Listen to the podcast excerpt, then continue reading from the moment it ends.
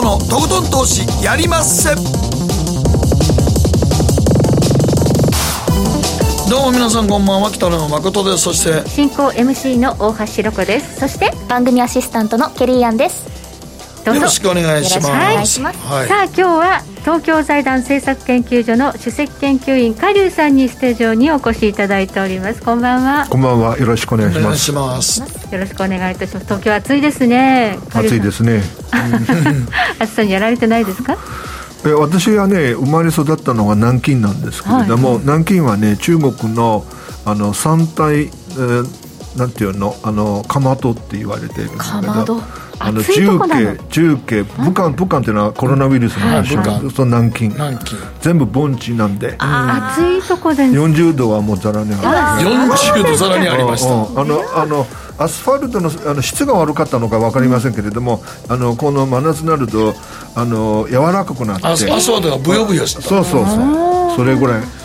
昔のアスファルト結構ブヨブヨしましたよね。質が悪かったよね。若い人たちは分からないんだよ今の話は。そうです知りませんよね。柔らかいアスファルトはちょっと知らないですね。あじゃあ暑さには慣れて育ってきていらっしゃるということですが今日は中国事情についてお話を伺って、はい、何でも聞いてください、はい、中国はちょっといろんなニュースがね飛び出してきていますので解説をお願いしたいと思います、はいえー、番組後半では総実総合研究所調査グループ上級主任研究員安田佐和子さんを迎えいたしまして半年後に迫る北京オリンピック。さあアメリカの決断と米中関係どうなっていくのか。アメリカの視点から見た、まあ、中国というところもお話を伺っていきたいと思います。こちらもご期待いただければと思います。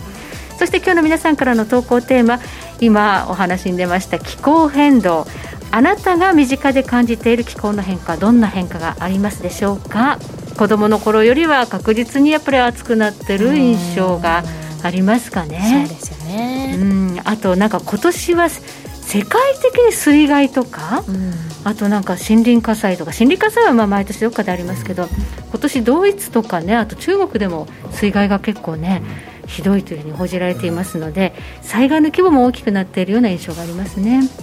ということであなたが身近で感じている気候の変化どしどし送ってください。番組の後半でご紹介をさせていただきます。ではこの後誠とひろ子の週刊気になるニュースから早速スタートです。北野誠のとことん投資やりまっせ。この番組は良質な金融サービスをもっと使いやすくもっとリーズナブルに GMO クリック証券の提供でお送りします。誠とひろこの週刊気になるニュース。さて、ここからは誠とひろこの週刊気になるニュースからスタートです。今日一日のマーケットデータに加えまして、この1週間に起こった国内外の気になる政治経済ニューストピックなどをピックアップしてまいります。えまずは今日の日経平均です。今日は182円36銭高、2万8000飛び70円51銭で取引を終了しました。日経平均、今日で4日続伸で、2万8000の大台をなんとかかろうじて回復、うん、ここを維持して引けています。とはいえ、日本株は冴えないなというふうに思うんですが、カリュウさん、日本株市場全体、どのようにご覧になりますか？いやあの今、あまり上がりすぎるのもあの企業の業績、ファンダメンタルズに比べればですよ、あのよくないので、全体的にそれほど市場見てて悪くないような感じがするので、それよりも、はい、えー、企業のそういう自信をどう強化していくか、うん、それから、あの政治だと思いますね、最後はね。はい政治はまあこの秋にはね、まあ、衆院総選挙があると。いや、やっぱりね、うん、あの支持率低い時は株価あんま上がらないですよね。安倍政権の時高かったでしょ、支持率やっぱり、ね、なんだかんだ言われてても高かったでしょ、うん、ああいう時結構投資マネー来てるんだよなと思いますけどね。うんあと、まあ、IMF が出している世界経済見通しですとか、OECD の見通し見ても、まあ、世界の成長予想と比べると、日本の成長予想って低いんですよね。これはどういう評価で低いのかっていうところが気になるんですね。いかがでしょう？いや私が思うにはあの日本人の方っていうのは一般的にですよアナウンスメント効果が低い。何やってるかあのパフォーマンスが弱いわけですよね。でもこの東京オリンピックやっていて、やっぱみんな感動したと思いますよ。はいはい、何何に感動したか、例えばボランティアのレベルの高さとかね、うん、あのその親切なところ、コロナ、コロナと言われてながらも、そんなにあの暗くない社会そのもの、ただ、せ今、何回もまで言うんだけど、政治はね、ちょっとね、暗いような感じがするので、その政治はね、日本のリーダーシップもうちょっとしっかりしてれば、はい、株もこんなもんじゃないと思いますよね。そうですね。オリンピックの評価っていうのは総じて悪くないのに、支持率下がっちゃってるっていうのが日本人の底力やっぱ強いわけだけど、そのリーダーのリーダーシップが弱すぎるっていうのはちょっとどうかな。そうですね。うん、まあ、この選挙でまたあのリーダーシップ取れるような方が、まあ、国を率いてくれるということになれば、株価も上向く可能性はあるかな。僕は日本の、例えばあの、今まで失われた20年と言われていたんでしょう。でもね、失われ失われた20年、20年失われたかもしれませんが、日本の技術が失われてないんですよ。あそう思いますか、それは嬉しいですけど自動車もそうだし、半導体もそうだし、はい、技術はね、失われてないんですよ。うん、あの、工作機械メーカー、僕見に行ったら、やっぱすごいもん。あ、そうですか。うんということで、まあ、政治の力がまた、えー、主導権を握ってくれてね、えー、そうすると株価も上向くかもしれないということで、うん、今のところそんなに悪くないように見えるそうです、はい、アメリカの株式市場です、ニューヨークダウ162ドル82セント高、3万5264ドル67セントで昨日取引終えています。現在オープンで128ドル高でダウ平均始まっています。アメリカは強いね。本当に強いね。うん、もっと下がってくんないと買えないと思ってる人いっぱいいますよね。いや、そこはだから、うん、若者、日本の若者はみんなバンバン買ってますから、今。そうですね。だって今本当にすごい、あれでしょ？株式投資、アメリカの株式投資にお金、マネー集まってますから。そう、日本人の個人投資家がもう、日本株じゃなくて日。日銀の支えた金よりも、世界中から集まってる株価に集まってる金が圧倒的に多いんですから。うん、まあそうですよね。うん、日銀の何倍かですよ。はい、そうです、確かに。それは下がらんわ。カーリーさん、この米株の強さっていうのは何でしょう僕はね、あの、えーと、今、北野さんおっしゃったそのいわゆる流動性の動きに加えて、もう一つやっぱりね、世界のリーディングカンパニーを見ると、やっぱアメリカ強いと思いますよね。うん何やかや言って、アメリカはやっぱりリーディングカンパニーが本当に強いし、それからもう一つはね、世界からお金を引きつけてるだけじゃなくて、人材を引きつけてるんですよ。だからだって世界最も有名な大学ほとんどアメリカに集まってて、あの研究所もそうだしあのワクチンもそうですよね、あの僕日本の製薬会社の社長に言ったら何をやってんの？って言って、いろいろあの言い訳はするんだけれども、はい、でも、ね、現実的に開発できてないのが事実なわけだから、はい、あのそこは僕はね、やっぱりね、このリーダーシップの弱さかなって、アメリカやっぱり強いと思うね。そうですねハイテクだけじゃなくて、このバイオの世界でも、今回のコロナ禍、アメリカの力っていうのをね、見せつけられた感じがありますね。でも、あの一つ分からないのが、後で話出てくると思うんだけど、うんはい、中国、どうしてアメリカとやり合わなきゃいけないのかって理解できないんだ、これはね。世界一番強いやつと戦って、ろくな結果にならないんだよね。うん。中国がなぜ今、このような行動を取ってるのかということについては、この後じっくりと伺っていきたいと思います。えー、アメリカの長期債利回り、昨日は1.355%ということで、これ、上がってきましたね、一時1.12%ぐらいまでアメリカの長期金利沈むという局面ありましたが、えー、今は少しずつ上がってきました。アメリカの金融政策、テーパリングが近いのではないかということが、先週発表されました7月の雇用統計の強さに、えー、かなり皆さんびっくりしたというのがあって、アメリカの経済強くて、金融政策の終わりも近いというふうに思えるという状況になってきました。それでいいんでしょうかね、この解釈で。あのですからや、やっぱりあの、えー、FRB もそうですけれども、うん、上手にそのアナウンスメント効果を利用しながら、い。きなりやるはい、やるじゃなくて、はい、そのショックを与えないで上手にやってるし、はい、あとやっぱパフォーマンス、やっぱりいいと思いますね、なかなかね。うん、市場との対話も上手だということですね。はいえそして原油価格です、えー、WTI9 月ものは、えー、先物ですが、えー、68ドル29セントということで、昨日は68ドル台でした、えー、ゴールドが、ね、雇用統計の数字を受けて暴落というか、急落しています、これ、ストップ狩りと言われるような大きな動きがありましたが、今、まあ、多少立ち直ってきて、1744ドルで推移しています。ではここでケリーがこの1週間気になったニュースのピックアップです。はい。私の気になるニュースは TikTok、Facebook を抜いて1位、アプリダウンロード数ランキングというニュースなんですけど、えー、世界のアプリダウンロード数ランキングの2020年版で、動画投稿アプリの TikTok が Facebook などを抑えて1位になりました。はいで中国のバイトダンスが運営しているのが TikTok ですね。でこのユーザーは全世界で10億人。でアメリカだけでも1億人以上とされていてで、まあ、主にあの音楽とか何かあの SE とかそういう面白いミュージックに合わせて、まあ、15秒の動画を投稿する SNS アプリ。今は3分とか1分とか伸びてきているんですけどそのちょっとした一瞬隙間時間の投稿だったり動画を見るっていうのが若い人にすごく流行っています。でしかも若いって言っても私よりもっと下の本当に 学生までぐらいなんですよ。主にユーザーは、はい、あの10代の子とかもっとちっちゃい子も使っていると思うんですけどで全世界で10億人と。まあ、かなりの人が使ってます。いや、ものすごいさ、なんか、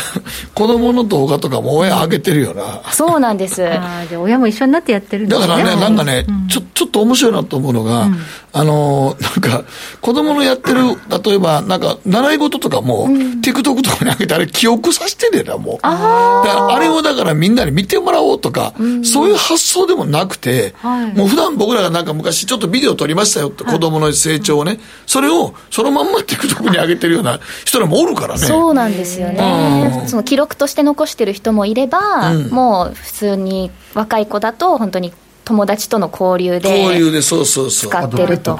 そうペットとかね。もう猫の猫とか犬とかそんなんバンバン上がってくるから。それでみんなバンバン見るから。はい。なので、まあ、そんな TikTok なんですけどそういえばジョー・バイデン大統領6月に TikTok と中国のあのチャットアプリの、えー、WeChat とか、あとはについて。以前はドナルド・トランプ前大統領の時はちょっともう TikTok ダメです、やめましょう、禁止したいというふうになっていたのが、まあ、ちょっと。ジョー・バイデンになってからまた使用が普通に可能というか、うん、むしろ使っている人が増えてるということなんですけど、うん、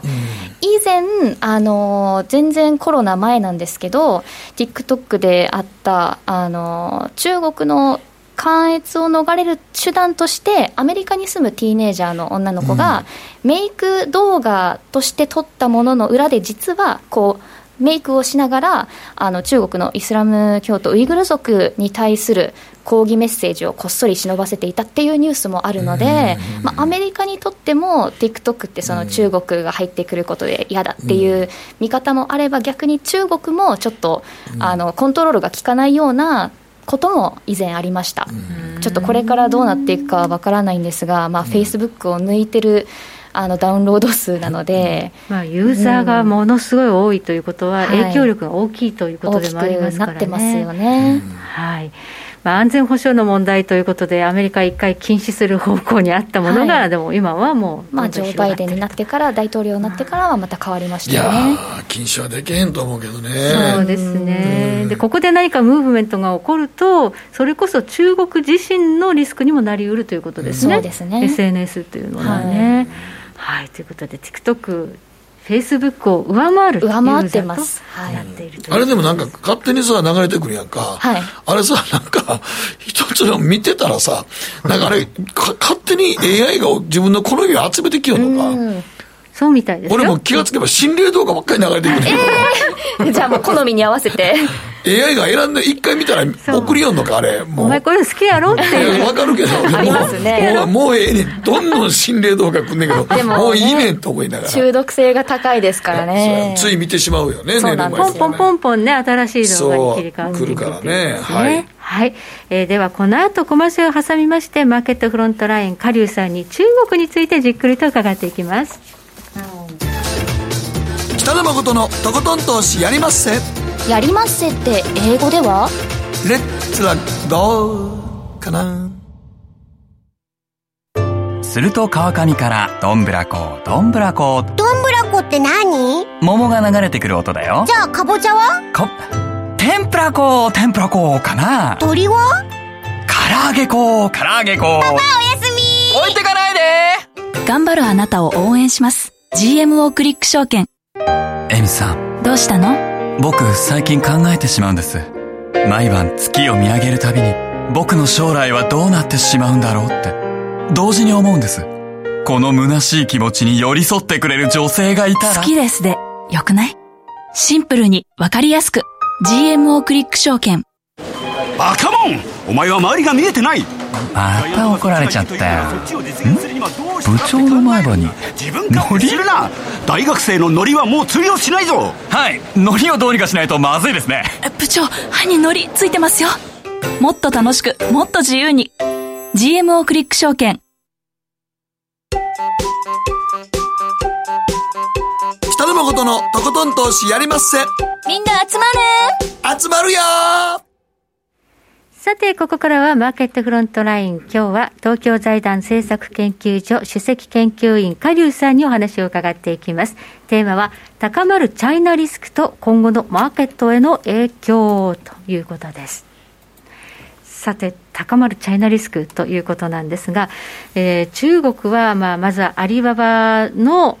えー、傘下にあるアントグループの IPO をまあ延期させたりとか、まあ、ジャック・マーさんがどっかにね、消息不明になったりとかいうところから始まって、ジャック・マーは本当に今、消息不明なんですか？あのいやあの表向きでは、すでにあのアリババのトップを退いたわけですから、うんうん、あのいちいちあの顔を出す必要はないんで、うんうん、ただ、あの現実的には多分やっぱり粛清されてるじゃないかっていうふうに思われるね。粛清ってどういう意味かというとすなわち表に出させない。あ影響力もありますか表でコメンテートさせない。一切あの発言させないっていうの、うん。大変人気がある方ですからね、中国、ね、この人はね、もともと英語を勉強してて、あの英語の教師もやったことあるし、非常にあのプレゼンテーションうまいんですよ、アメリカでクリントンと、あの英語でよあの、はい、フォーラムであの対談やった時に全く負けなかったぐらいだからしゃべりがうまい本当に。でも、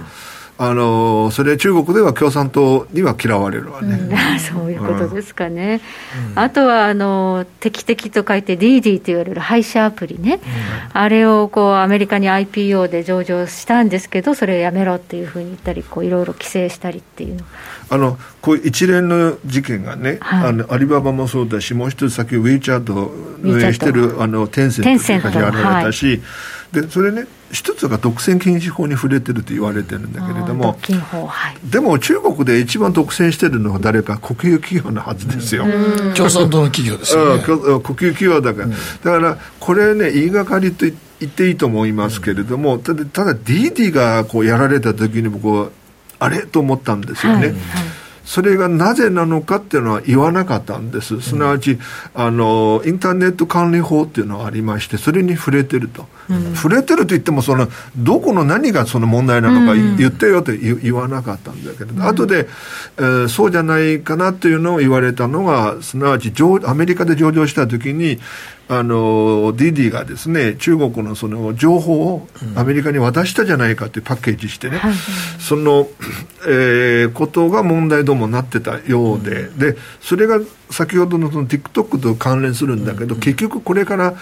あの、米中もそうですけれども、これからのその世界の覇権争い、何について争うかというと、多分情報だと思うね。ビッグデータ。ビッグデータ。デジタル情報がやっぱり重要なわけですから。まあ、その配車アプリということで、まあ、タクシーのようなものですよね、だからいろんな情報を持ってるわけですよ、ね、あのえーと、DD タクシーの、ね、すごいのがあの、タクシー呼ぶのがもちろんメインのサービスだけど、うん、この人、そのどこそこに行って、レストラン探すわけだから、その情情報は全部 DD のあのサーバーに落ちるわけですよ。誰がどこに行くのかとかね、そうそうそう。でどの、うん、どういう行動をしてるのかとか、そうです、あのどこのホテル、ホテルのかカフェだとか、なんだとかっていうの。どこでいくらお金使ったんだとか。全部 DD のサーバーに落ちるわけですから。はあビッグデータですね。それみんな欲しがるわけですよただの配車アプリじゃないんですね。ただこれね、取り締まったらどうなるかっていうと、中国ではもう車呼べなくなって、普通の、普通のタクシーは間に合わないので、ウーバーですよ、あれがね。はい。だから、その、DD のそのタクシー配車アプリがね、動かなかった場合、えー中国の交通、えーシステム、そのダウンしちゃうと思うね。あそこまでそこまでもう当たり前のね。そこまでもちょっと広がってたんですか？もちろん、もちちろん、すすべてその、あの、車呼ぶのもそそれだし、払うのも、その、ああスマホ決済で決済払っちゃうわけだから、あの、これね、いいいやられた場合、もう中国経済にものすごく大きなダメージ与えるね。そうなんですね。そしてそのね、アメリカに上場するなって言ってて、まあ、ちょっとそれ、まあ言うこと聞かずに上場しちゃったらしいんですけど、ただ、まあ、上場することによって、まあ、DD に投資してた投資家は設けられるわけですから、こうなってくると、それをね、中国政府がやっぱり取りやめなんていうと、そのあの、でもですね、あの、話を聞かないで、あの、上場したっていう言い方、僕は、あの、うんあんまり合理的な判断ではない。なぜかっていうと、は中国という国だから、もし止めたらですよ、無無理やりこう上場いたら、できないと思うんだよね。あだから、あの、おそらく、あの、許可取ったと思うんですよ。ーじゃあ、言いがかりなんですね。言いがかりなんです。言いがかり。ただ、この話の一番し深刻なのが何かっていうと、DD でさえやられてしまったアリババもそうだけど、テンセントもそうだけど、これから中国に自信を持って、希望を持って、ビ大きなビジネスをね、創業したい、ベンチャー入れたい若者が、この国でベンチャーを起こすか、起こさないんだよ。怖いんだよ。はい。だから少し稼いだらすぐ逃げるわけですから、はい。はい。あのアメリカとかカナダだとかそうすると中国という経済が成り立つのかね。そうですよね、なんかあのベンチャーを起こす若者の、まあ、意欲をそぐだけじゃなくて、投資家がもう中国企業に投資するの怖い、だって投資してたのに、その価値がなくなっちゃう可能性がある。あの先に逃げたのが、あのアメリカの投資家。あ次に逃げたのが香港の投資リカシンという有名な人だけど、はい。香港グループのトップなんだけど今度、えーソフトバンクがこのもうやめたって言ってんだから、孫さんもね、これじゃちょっとね、片方アメリカがお海外からお金引きつけて人材を引きつけて中国はお金逃げていく、じ人材も逃げていく、この勝負がもう一目瞭然じゃない。あらー、ちょっと、だってもうこう中国、狙いがあってやってるんじゃないんですそうか。だからちょっとそこが分かんないのが、例えばじゃあ、ねまずか世界からいろんなところから金を集めて、ベンチャーを起こして、自分の自国をこう、栄えさせようっていうのが、普通そう思うじゃないですか。でもそこをやらなかったね、こんなに、で、孫さんまでが中国にこんだけお金入れてたのに、もう撤退を考えざるを得ない状況になってるってことは、それは中国にとっては絶対マイナスじゃないですか。だからそれなんか、なんか考えがあってやってんのかなっていう。あのね昔そそこね。昔中国はすごく貧乏だった時に、例えば1980年代外国の直接投資来てほしい、誘致する来たら税金をあの免除するとかいろんなやってる、今の北京の人たちが我が国は世界で一番金持ちの国だから、金なんていらないって。人材人材もいっぱい、あの北京大学の若いのがいっぱいいるもんだからこういう傲慢な態度を取った時にあっという間に消えるわけですよ。お金も人材も、でもね本人が多分ねまだ気が付いてないと思いますそうなんですね、じゃあ狙いがあるというよりは、ちょっともう、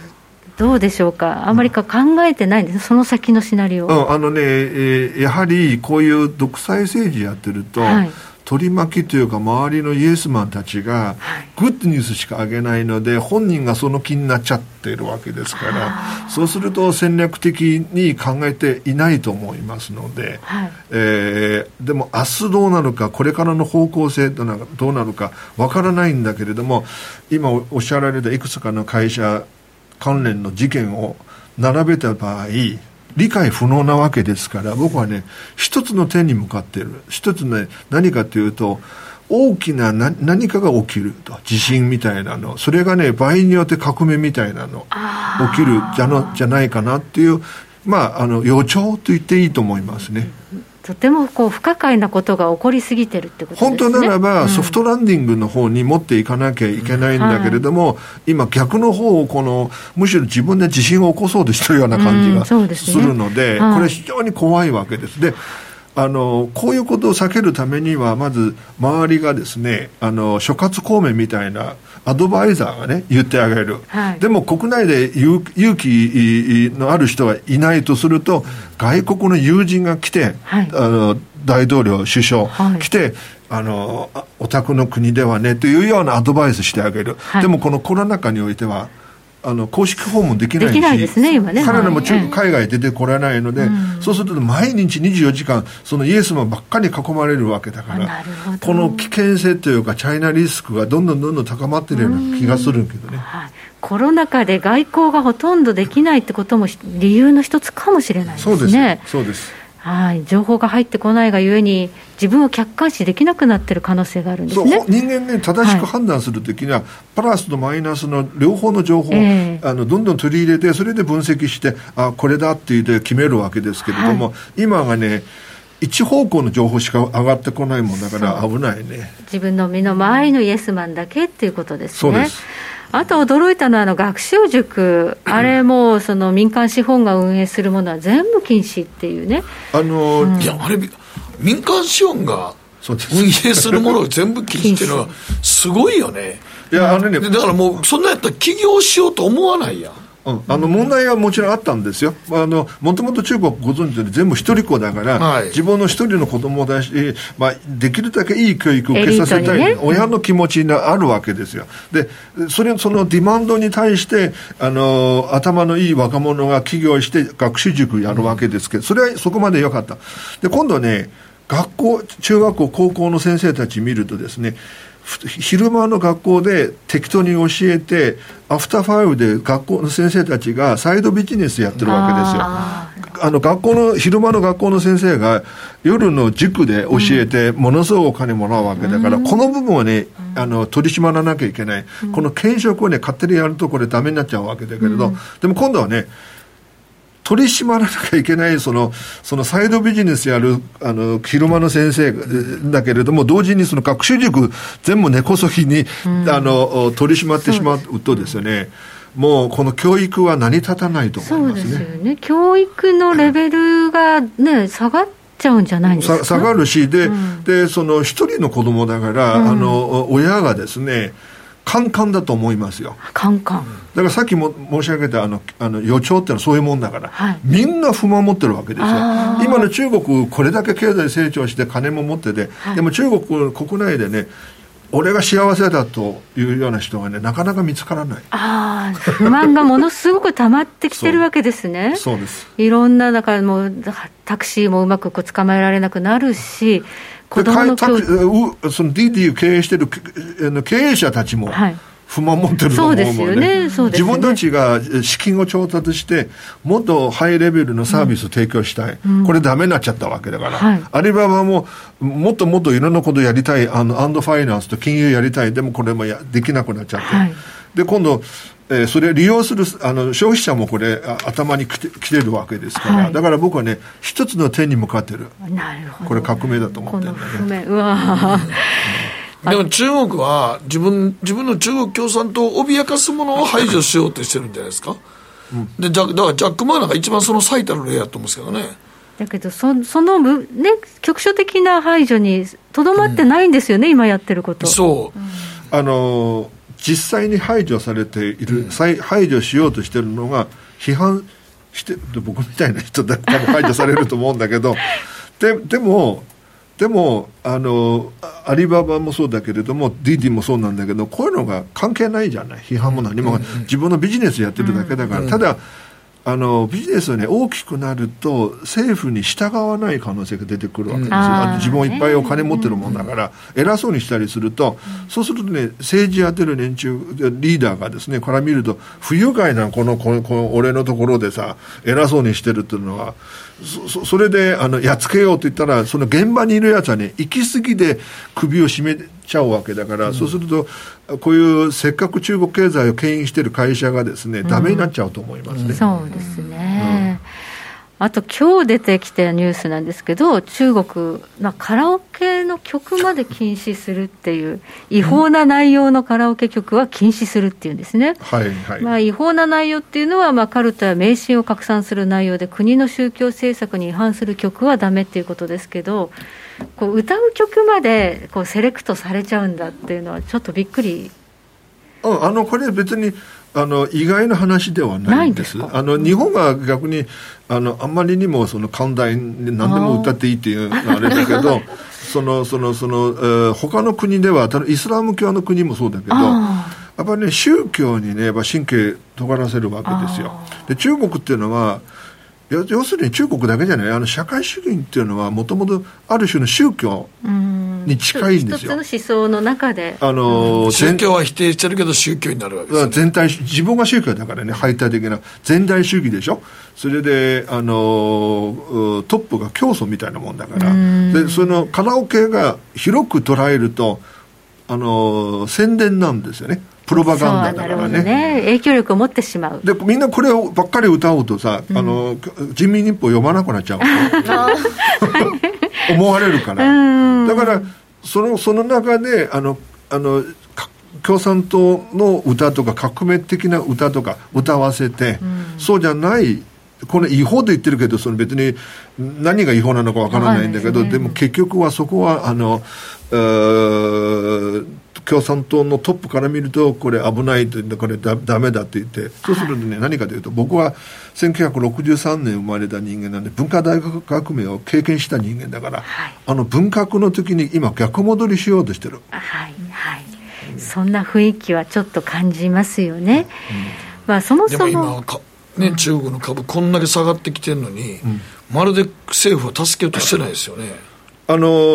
ー、中あのえーと、まず中国の金融というと、うん、株式市場直接金融が占める割合っていうのはまだ小さいんですよ、はい、だから下が少々下がっても、うん。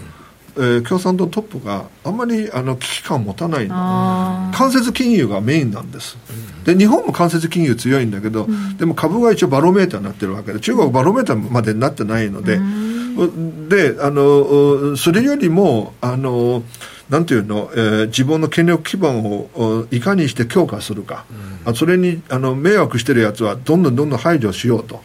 あのカラそれこそ今カラオケまでやるわけですから、はいはい、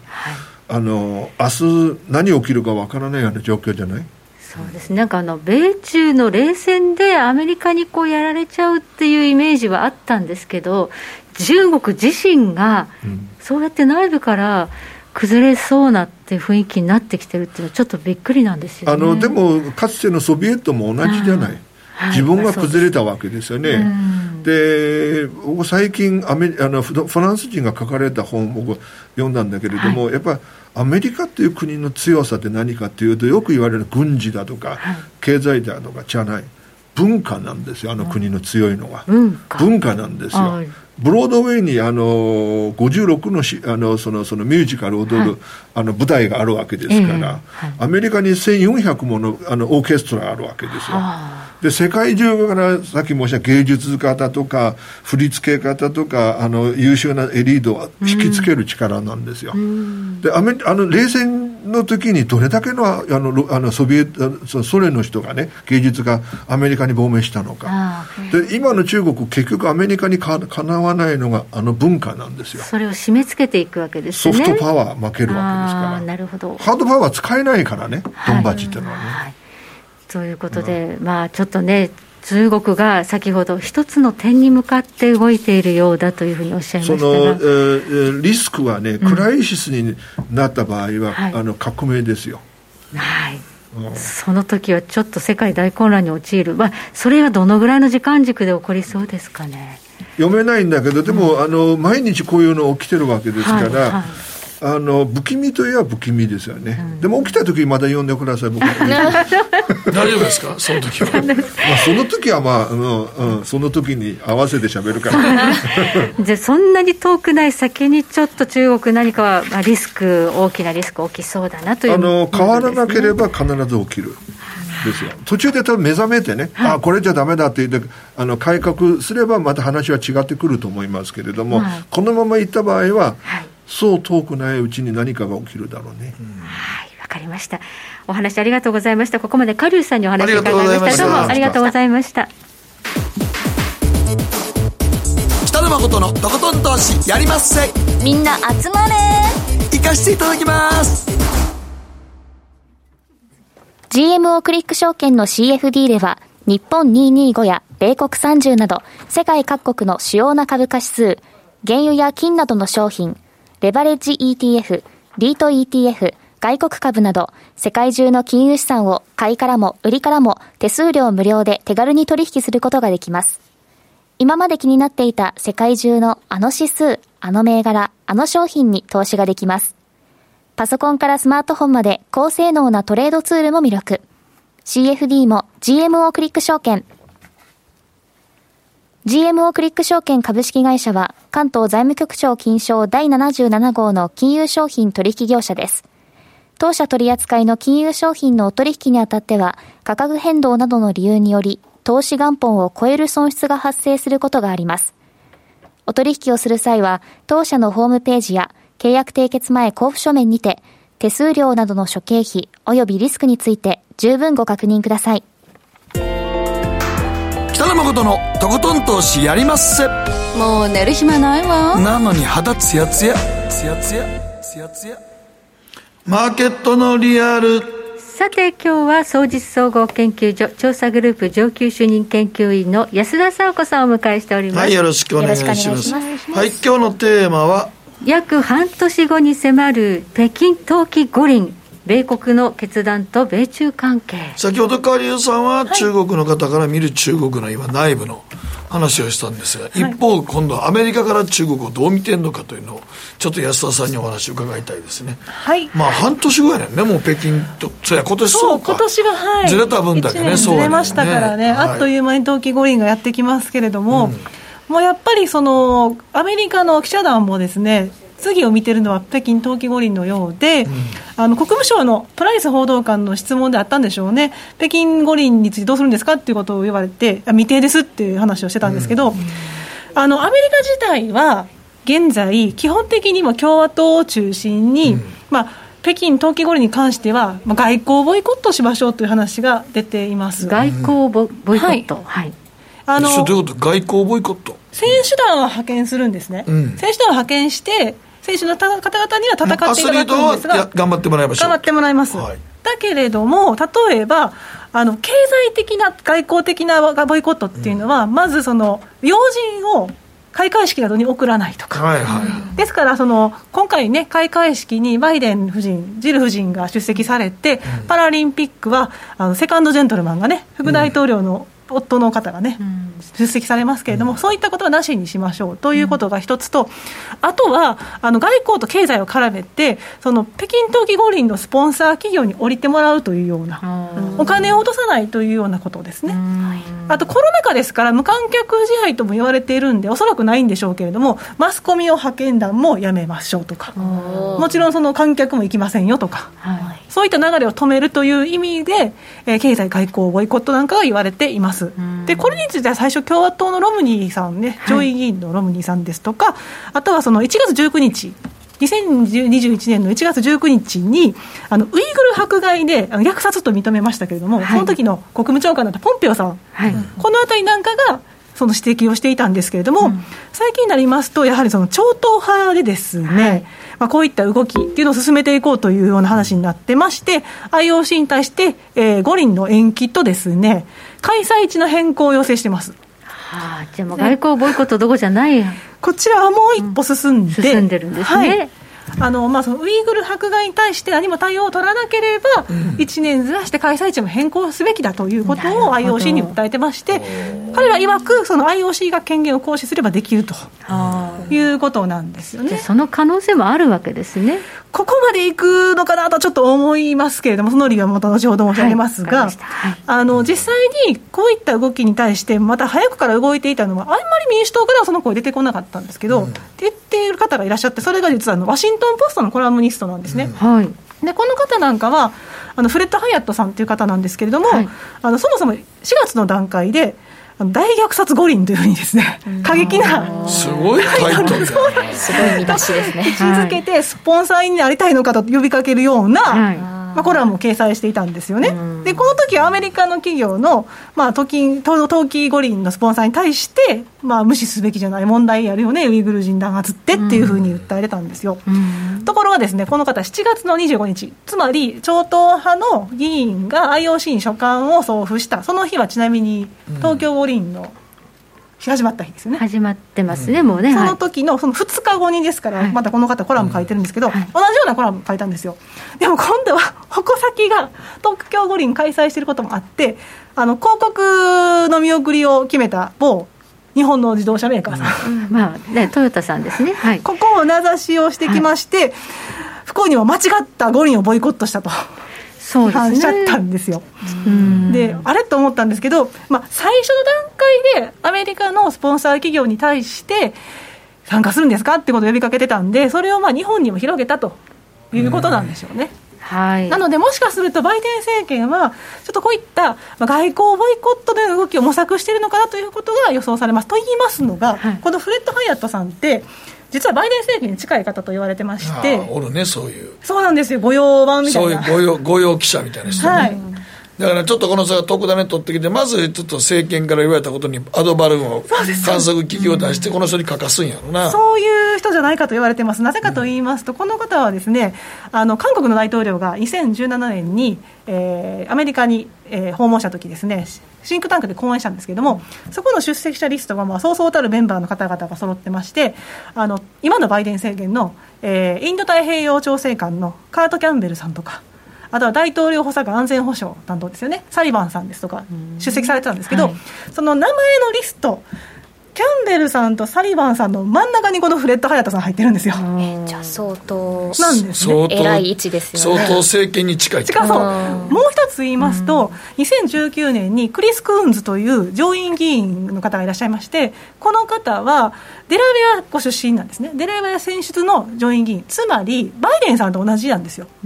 でこの方はバイデンさんの子飼いの議員と言われてて、この方も外交委員会の委員のメンバーでもあって、非常に仲がいいって言われてます。というところで、この方ともつながりがあるってことは、バイデン政権と近くないはずがないとああなるほどね。いうことなんですよね。その方がトヨタを名指しして、はいえー東京五輪をボイコットするなら、北京ももなんじゃないのみたいなことをするんですよねっていう、こう投げかけたわけですね。そうなんですよ、はいもしかするとですから、それが他のね、スポンサー企業にも広がっていくのかもしれませんが、まあ、バイデン政権に近い方と、本当にそうであれば、注目すべきコラム内容だったかなと思います。はい。まあ、世界のスポンサーに圧力をかけていくつもりかもしれませんね、アメリカは。そうですね、はい、でやっぱりこのウイグル問題というところが軸になってまして、うん。まあ、なんでそうなるんですかって話ですけれども、仮にそのウイグル問題を軸に掲げていくのであれば、引っかかってくるところがありますねという問題があって、それがあのスライド4枚目なんですけれども、はいこのウイグル問題を掲げることによって、たその日本だったりですとか、おそらくそういったところはもしかすると、アメリカの意向を汲み取ってくれて、まあ、外交ボイコットなんか参加するかもしれないけれども、その方が大きければ大きいほどいいわけですよね。で多国間主義を標榜するバイデン政権としては何をするかというと、欧州なんかも引き入れたいと。ヨーロッパも、はい。ヨーロッパも引き入れたい、はい。でヨーロッパって言いますと、例えば G7 なんかで一つ問題として取り上げられたのが、あの半導体関連のサプライチェーン問題で、国際フォーラムを作って、協議していきましょうっていうふうにバイデンさんおっしゃってたんですけれども、結局 G7 でそれって出来上がってなさそうなんですね、あの続報が出てこない。はい。だけど、クワッドあの日本、アメリカ、オーストラリア、インドですけど、はい。そこであれば、まあ海上共同訓練もやってるし、さらにそのサプライチェーンでも協議していこうっていう枠組みができつつあるんで、はい。ここはおそらくアメリカの意向は汲み取ってくれそう、うん。だけどちょっと欧州はあんまり足並みが揃ってない。うん。そうなってくると、一つ共通点として、このウイグル問題があるわけですね。はい。これ対中制裁一緒に行ってますし、うん。やっぱりここを言ってくれば、欧州も乗ってくれるんじゃないかというところで、ここを看板に圧力をかけてるのかなというふうに思われます。はい、ジェノサイドを理由にみんなで手を組みましょうというふうに働きかけているわけですね。はいはい。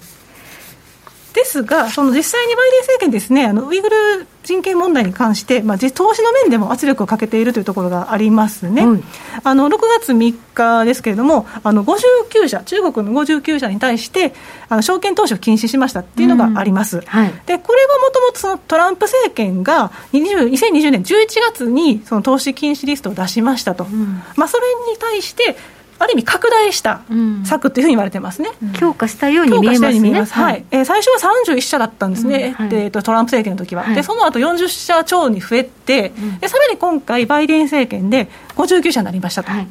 いうふうに言われてて、そうなるとやっぱりこうウイグル問題に対してかなり強硬に出てきたように見えます見えますね、はい実際、監視技術を扱う企業を追加して、人権問題に配慮してますっていう看板でしたと、はい。でもね、ちょっと面白いのが、あのシャオミってありますよね。あ、シャオミね。携帯とか通信機器ですよね。はいうん。シャオミ、シャオミ、シャオミ。シャオミ。シャオミ。あのシャオミとか、さらにあのスパコン大手のスゴンっていう会社があるんですけど、はいこの辺実はリストから外してるんですよ。あ、なんで外しちゃったのかな？で、あのそもそもシャオミ、シャオシャオミは、あの、シャオミシャオミはアメリカの連邦地裁の判断もあって、まあ、シャオミがまず訴えて、向こうを訴えて、それをアメリカの連邦地裁が認めたっていう司法の判断が一つありました。その後でも結局、バイデン政権自体が、その国防総省、トランプ政権が出したリストからここを外す決断をしたわけですよね、まあ、司法に遠慮したのか、もしくはもう一つ別の理由があったのかというところでちょっと考えられるのが、あの実はシャオミの、シャオミの上位株主って、はい。あのアメリカですとか、ヨーロッパの運用会社が多いんですよ。あ、なるほど。じゃあ、年金なんかのママネーが入り込んでるんですね、入ってます。はい。あの実はこの下にもね、ステートストリートだったりですとか、運用会社どんどん出てくるわけですけれども、まあ、こういったところにもしかしたら配慮したのじゃないかなというところも言われています。なるほど。マーケットに影響ないように抜かしちゃった。そう。ですねで、んもう一つはその59社って増えてるんですけれども、はいあの割と航空関連でアメリカのアメリカに上場していない企業の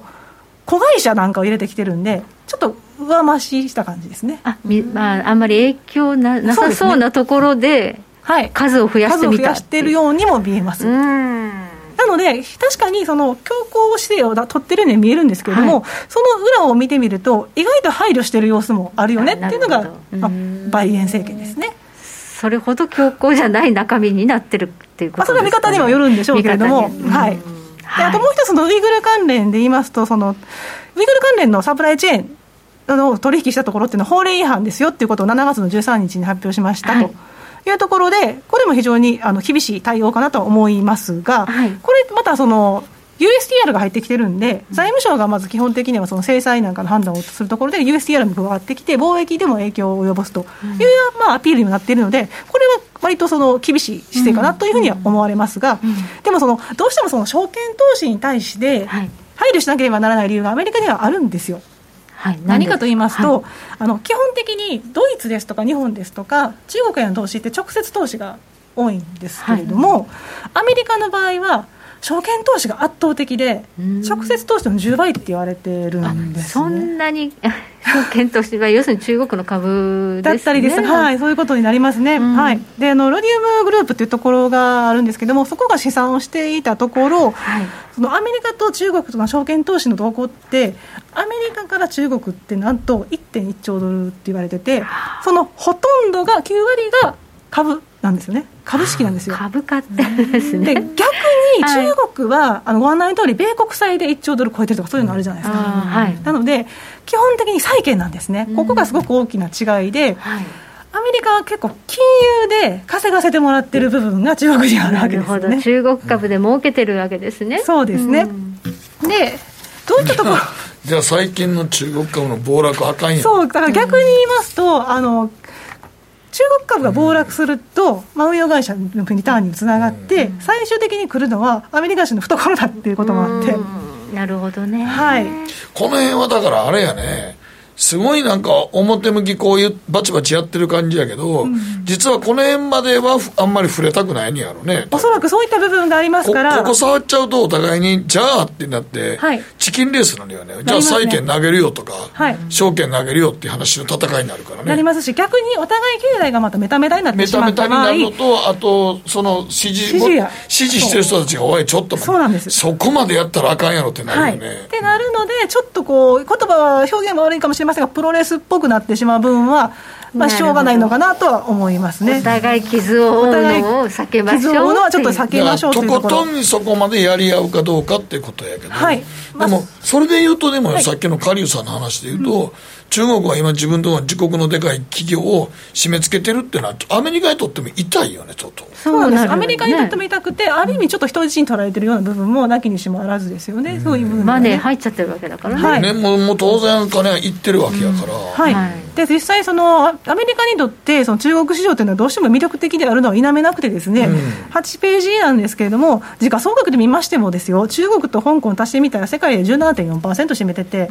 欧州超えてて、日本なんかとんでもないわけですから。そうなってきますと、やっぱりね、あと債券投資になりますと、利回りも高いという部分もありますから、そうですねなかなかねで、そういった事情もありまして、結局、その JP モルガンなんかもね、あの証券会社、中国100%で立ち上げるということで、中国当局も承認してますし、厳しいことやりながらちゃんと緩和もしてるんですよ。なるほど、そのあたりがちょっとあのある意味プロレス的な。まだまだ中国で儲けさせてもらいましょうって思ってるわけですね。そうやんね。だって、ここに書いてあるけどウォール街の収入源でもあるわけやし、はい。そっか香港と合わせて17.4%か。存在感大きいから無視できない無視できないです、うん。しかもですねあの先ほどお話しした中国59社証券投資禁止ですって話ですけど、この59社って私一個一個見てみたんですけどアメリカで上場してませんから。ああじゃあ影響ないかな。あのこれからね、あのもし上場するんであれば、監査が厳しくなって、あの外国企業説明責任法があって、そんなんで監査が厳しくなる上に3年間ちゃんとね、責任果たさなければ上場廃止ってなりますから、もちろん問題はあるわけですけど、基本的には外してるわけですよ。で、米国上場の中国銘柄の時価総額トップっていうのがはい。8ページにあるんですけども、アリババとかピンディオディオとか、はい。中国の保険会社の大手とか、JD.com とか、全然その、かすってないんですね。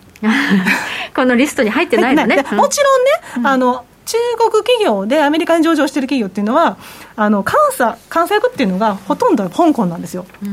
9割以上で、数パーセントがスイスですから、そのあたり、今後問題にはなってきますけれども、でも3年間、猶予を与えられてるわけですよね、はい。3年間の間にきちんと監査をして、義務を果たせば、上場は維持できるわけですから、これ、最後通告ではないので、うん。そういった意味では、時間的猶予を与えられているとも考えられます。なので一概に強硬的とか厳しいとも言いづらい。うん。という側面があります。まあ、これね、まあ、ちょっと形骸化しているようにも見えないでもないんですが、ただ、でもやはりその中国株のリスクっていうのは、まあ、今、世界的にね、どうだっていうのがあるんですよね、いろんなところに組み込まれてるっていう話がありますけど。本当にそうで、はい。い、あのいろんなところに組み込まれているからこそ逆に言うとその債券投資の部分ですとかあの発行高が増えてきている部分もありますよね。でそこは逆に支えなきゃいけないところもありますから、うん。本当にいたしかゆしであのバイデン政権としては厳しい舵取りある意味その政権投機後にもそうですけどね。それでもまあ、たまに中国ね、人民元、人民元じゃあ、あ米ドルのね、米国債、たまに売っとるよね。あ見てます。たまに急になんか、急にやりますね。為替動くときあるけど、あれ売ってるときあるんだよね。そうですね。うん、ただまあ、ととことんは用なんでしょうからね、やっぱり。うん。それもありますしね、あの結局その、えっと、投資が投資に関して20社、えっと、FTSE ラッセルなんかはその、インデックスから除外はしてたりするんですけど、そういったことをしながら、一方で中国国債を指数に組み入れたいっていうところで、本当にそのバランスを取ってる部分があるんですよね。なるほどね。だからだからどうなのね、ウイグルの問題と、この政治の、政治の問題と経済の問題経済がまた違うんです。今なんかごっつごちゃごちゃにしてるよね、みんな。本当にそういうふうになってますけども、ただ一つ言えるのは、その北京冬季五輪もあまり強硬的に対応せずに、外交的なボイコットなどで、まあ、間を取る、まあ、開催はするけど、開催はするけども、うん。であとその、要人は生かさないよと。生かさない。ねお金も落としませんとか、ただ証券投資にしましても、あんまり締め付けすぎると、アメリカ人の懐に跳ね返ってきますと、今、株式保有率もね、53%となんか言われてますけれども、まあ、そういったミーム銘柄なんかでもね、中国銘柄出てきたりしますし、あとその中国株下がったところで、やっぱりあのレディット、いわゆるまあ、ね、ヤフー掲示板みたいなところでも話題になってくるわけですよ。で先週の ETF のリターン見ましても、中国関連の ETF がトップ10の中に2つ入ってきてるわけですね、ヘルスケアだったり、ハイテク関連なり、でそういうところが目に入っていくと、やっぱり話題になるのが、今、買い時かっていう話になってくるわけですよね。なので、あまり締め付けすぎると、懐に跳ね返りしかもアメリカの今の資産を支えているのはこの株式市場であるわけですから。ここが崩れるとやっぱね政権の支持率も下がっちゃう、下がってきます。たださん今はもう過去最低更新してますからね、うん、あそうなんですか、バイデン政権。なのでそういうことを考えるとバイデン政権もいたしかゆしながらこういった間を取った政策を取っているのかもしれませんよね。はいわかりました。ここまでマーケットのリアル安田沙子さんにお話を伺いました、はい、どうもありがとうございました北野誠のとことん投資やりまっせ。やりまっせって英語では？レッツラゴーかな。エミさん。どうしたの？僕最近考えてしまうんです。毎晩月を見上げるたびに僕の将来はどうなってしまうんだろうって。同時に思うんです。この虚しい気持ちに寄り添ってくれる女性がいたら。好きですで。よくない？シンプルにわかりやすく。GMO クリック証券あらっしゃい。ご注文どうぞ。うーんと大盛りラーメンにトッピングでチャーシューコーンメンマ海苔それに味玉白髪ネギねあバターとワカメも。全部のせ一丁。シンプルにわかりやすく。株式 FX は GMO クリック証券。ねえ先生好きって10回言って。それ10回クイズでしょ。いいから。じゃあ好き好き好き好き好き好き好き好き好き好き僕も先生好きえもう思わず笑みがこぼれる株式 FX は GMO クリック証券さてここからは皆さんからいただいた投稿を紹介していきます。今日のテーマ身近で感じる気候の変化。はい名古屋のランナーさん2年ぶりに富士山が開山したので海から頂上を目指す通称ゼロ富士というのにチャレンジしました。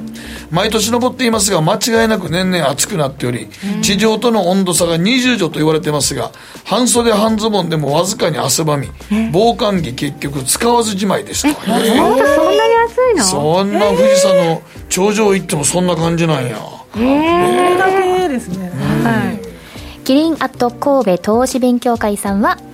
運動不足解消のため真夏以外は通勤時に一駅分電車を乗らずに歩くようにしています。歩いて会社に着いた時に汗をかいているかどうかで真夏の到来を判断していますが、うん、年々真夏の到来が早くなっているなと感じます。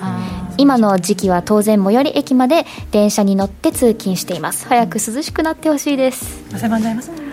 早く夏が来て最後まで夏がいるみたいな感じですね。ね、去年かなんか10月まで半袖着てませんでした？全然着れました。ですよね。